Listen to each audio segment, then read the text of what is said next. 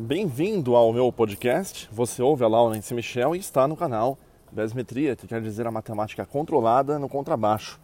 Nesse vídeo quero deixar aqui uma dica importante para todo aquele aquela que tem é, a intuito de fazer as gravações, né? Tanto em estúdio ou gravações ao vivo e fica um pouco receoso de qual baixo usar. Eu não falo em relação ao modelo, eu falo em relação ao tipo de captação, se é uma captação ativa ou passiva, né? Nós sabemos aí que existem várias diferenças de uma captação para outra, os tipos de captação de uma para outra, e isso pode influenciar diretamente, ainda mais se você utiliza de pedais ou pedaleira, porque muda bastante, tá ok? Então essa vai ser a dica de hoje. Uma coisa bem importante é você ter em mente o seguinte: a captação ativa, ela já tem, né, o próprio captador ele passa por um circuito ativo que automaticamente você tem como regular as frequências, geralmente de grave, médio, agudo, balanço dos captadores.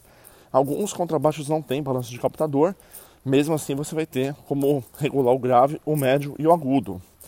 Captadores com estilo humbucker, tipo os Music Man e etc., geralmente vem com um som muito mais pronto do que os contrabaixos com captação, digamos assim, split coil, que são o caso dos Precision Bass, ou os, ah, os captadores single, que são no caso dos Jazz Bass, certo? Esses tipos de captação, eles tendem a ter uma frequência muito mais equilibrada, digamos assim, em termos de gravação, de utilizando efeitos e pedais ou pedaleiras, porque a, a condição dele justamente é para ter uma frequência média e com um som, um timbre mais apagado, né? Que, lógico que se você tiver uma captação split coil, ou seja, precision bass, ou uma single jazz bass, mas que também tenha é, circuito ativo, então o instrumento passou a ser ativo. Você vai ter no mesmo jeito uma frequência parecida com as dos Music Man, que são captações humbuckers, ok?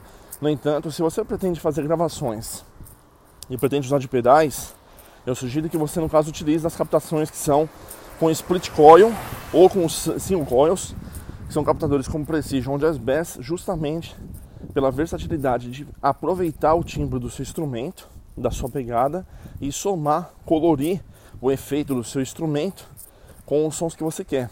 Dessa forma você vai ter um som bem orgânico, encorpado e colorido.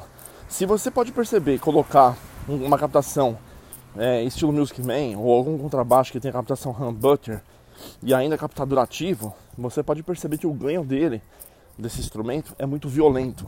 E aí automaticamente você satura todas as frequências quando você utiliza dos pedais. E aí você perde qualidade, certo? Por isso que quando as pessoas vão fazer gravações de estúdio sem usar o pedal ou a pedaleira direto na gravação, ou seja, uma gravação profissional, o pessoal sempre grava a linha do contrabaixo pura, tá? Ou seja, limpa, virgem, direto no, no computador. E depois a pessoa vai utilizar os efeitos e plugins em cima da gravação.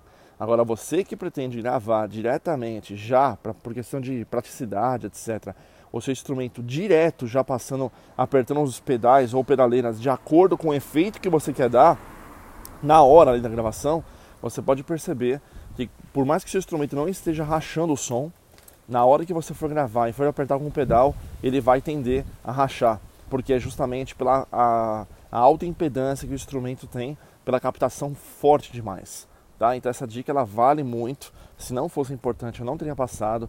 E todas essas dicas que eu passo aqui nesses podcasts, elas têm de forma tudo organizada, explícita, tudo explicando toda a parte de captação ativa, passiva, circuito de 9 volts, de 18 volts, todos os tipos de falante, de 8, de 10, de 12, de 15, de 18, se são de alumínio, se são de papelão, se são híbridos, todos os tipos de efeito para contrabaixo, tanto de pedal, pedaleira ou rack, tudo que for explicado sobre madeiras, parte de luteria, tem no meu curso de setup completo para baixistas. Né? Lá está tudo de forma organizada em módulos que quem quiser é só através do Instagram Laurence Michel Baixista ou me seguir nas redes sociais, no YouTube também Laurence Michel Bassiste e encontrar os links desse maravilhoso curso que também ajuda de forma organizada você sanar todas essas dúvidas. Mas aqui fica essa dica super importante. Você que quer gravar o contrabaixo já direto passando, né, sem gravar em linha, para depois que ficar editando com plugin, uma coisa mais prática,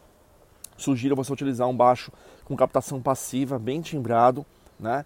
E aí você automaticamente, usando de efeitos de pedal ou pedaleira, ou de repente até hack, não sei se você tem ou não, você pode estar utilizando porque o som dele vai vir muito mais orgânico e pronto do que você, no caso, colocar um baixo com captação humbucker ativo, porque ele vai mandar muito mais sinal e provavelmente vai rachar.